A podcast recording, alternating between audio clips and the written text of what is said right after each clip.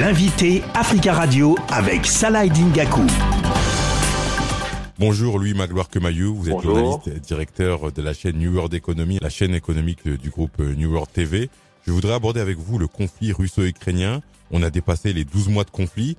Est-ce que, selon vous, le continent africain pèse plus dans l'échiquier diplomatique que depuis le début de la guerre? Je crois que l'Afrique a commencé à peser lourd sur l'échiquier international avant cela, parce que souvenez-vous, lors de la deuxième guerre du Golfe, le, président américain avait jugé utile de faire une tournée des pays africains pour obtenir leur euh, adhésion au projet de résolution qui allait permettre de lancer cette guerre. Et malheureusement, euh, nous n'ayant pas obtenu, le, les États-Unis sont passés en dehors des Nations Unies pour aller déclarer la guerre à l'Irak.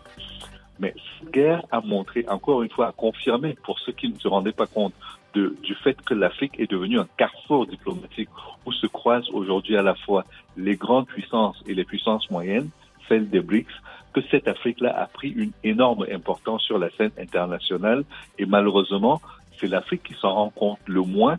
Euh, on le voit à travers les sommets qui sont organisés, qu'il s'agisse du sommet Russie-Afrique, du, du sommet Turquie-Afrique, du sommet France-Afrique l'Afrique a pris un véritable poids, mais peut-être que les dirigeants africains et les pays africains ne s'en rendent pas encore suffisamment compte. Il y a eu un, vote qui appelait notamment la Russie à retirer ses forces euh, armées hors d'Ukraine. Il y a eu beaucoup d'abstentions, 22 abstentions ou absences au moment du, scrutin, notamment euh, l'abstention du Burkina Faso, du Sénégal, de l'Afrique du Sud et, même du, Gabon. Comment euh, analysez-vous le positionnement de ces pays? Je crois que les pays africains sont en train, même s'ils ne n'ont pas entièrement pris conscience du poids qui est le leur sur la scène internationale, se rendre compte de deux choses au moins. La première, c'est que la solidarité est très sélective quand il s'agit de pays européens et que ces pays-là, entre eux, se rendent compte qu'il faut rapidement pallier euh, certaines situations. La guerre en Ukraine a montré, par exemple, que la solidarité des pays européens envers les personnes qui quittaient l'Ukraine était très sélective. Elle profitait aux Ukrainiens, mais pas aux Africains qui sont dans ces pays-là. Et puis, il y a une deuxième chose, c'est que la, la, la, guerre du blé, quand il y a eu l'embargo sur les ports euh, d'Ukraine, euh, une fois que cet embargo a été levé à la suite de l'intervention de la Turquie, les pays africains n'ont pas bénéficié d'une alimentation en blé aussi importante qu'ils auraient pu l'espérer les premières livraisons sont allées vers les pays européens. Et donc, quelque part, les pays africains se demandent ce qu'ils auraient pu gagner en prenant position pour l'un ou pour l'autre des belligérants. Et très clairement, il n'y a aucun bénéfice à tirer de cette guerre-là. Je crois que c'est ce qui explique le nombre très important de pays africains qui se sont abstenus de voter. Mais il faudrait qu'il y ait également, il, faut également noter qu'il y a deux pays africains qui ont voté euh, contre la résolution, contre le fait que la Russie doive retirer ses troupes. C'est l'Érythrée qui avait déjà voté contre et c'est le Mali qui a rejoint l'Érythrée dans ce deuxième vote. Justement, le Mali a fait évoluer son, son vote. En mars 2022, il s'était abstenu lorsqu'il avait été question de condamner l'invasion russe en Ukraine. Mais là, ils ont voté contre cette résolution. Est-ce que finalement tout ça c'est lié aux relations qu'entretiennent le Mali et, la Russie de, Vladimir Poutine? Je pense que ça a beaucoup à voir avec cela, mais pas que ça, parce que vous remarquerez que la République centrafricaine, qui a des liens euh, sur le plan du passé récent plus fort avec la Russie, n'a pas voté comme euh, comme euh, comme le Mali.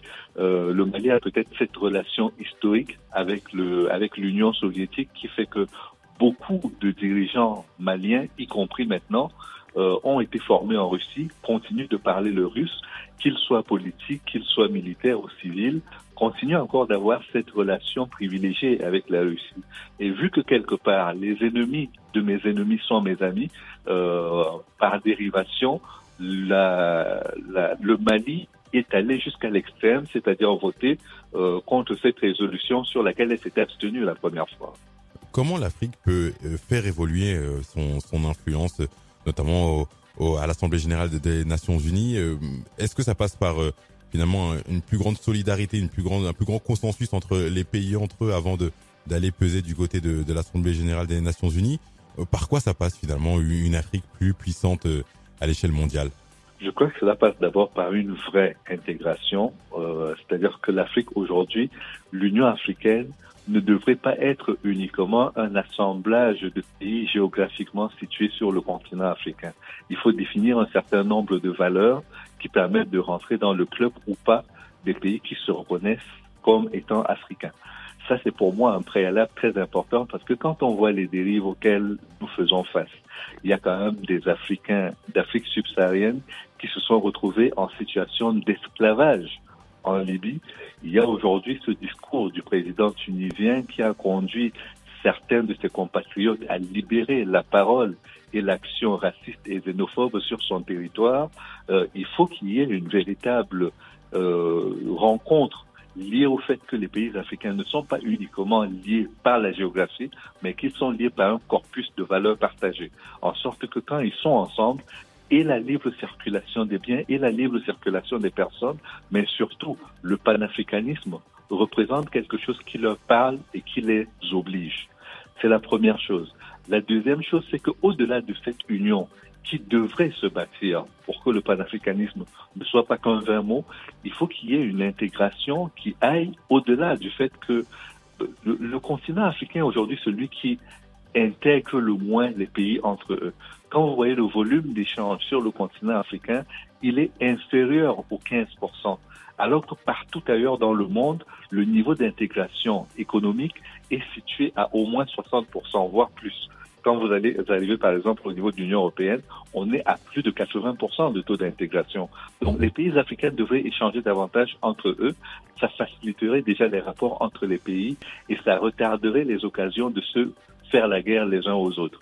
Donc pour moi, il faut au moins ces deux conditions-là, arriver à définir le corpus de valeurs qui fait que, au-delà de l'appartenance géographique, on a un corps de valeurs qu'on défend pour se sentir africain. Et puis à côté de ça, que l'on échange davantage, que les populations soient mieux brassées et que les gens se connaissent mieux.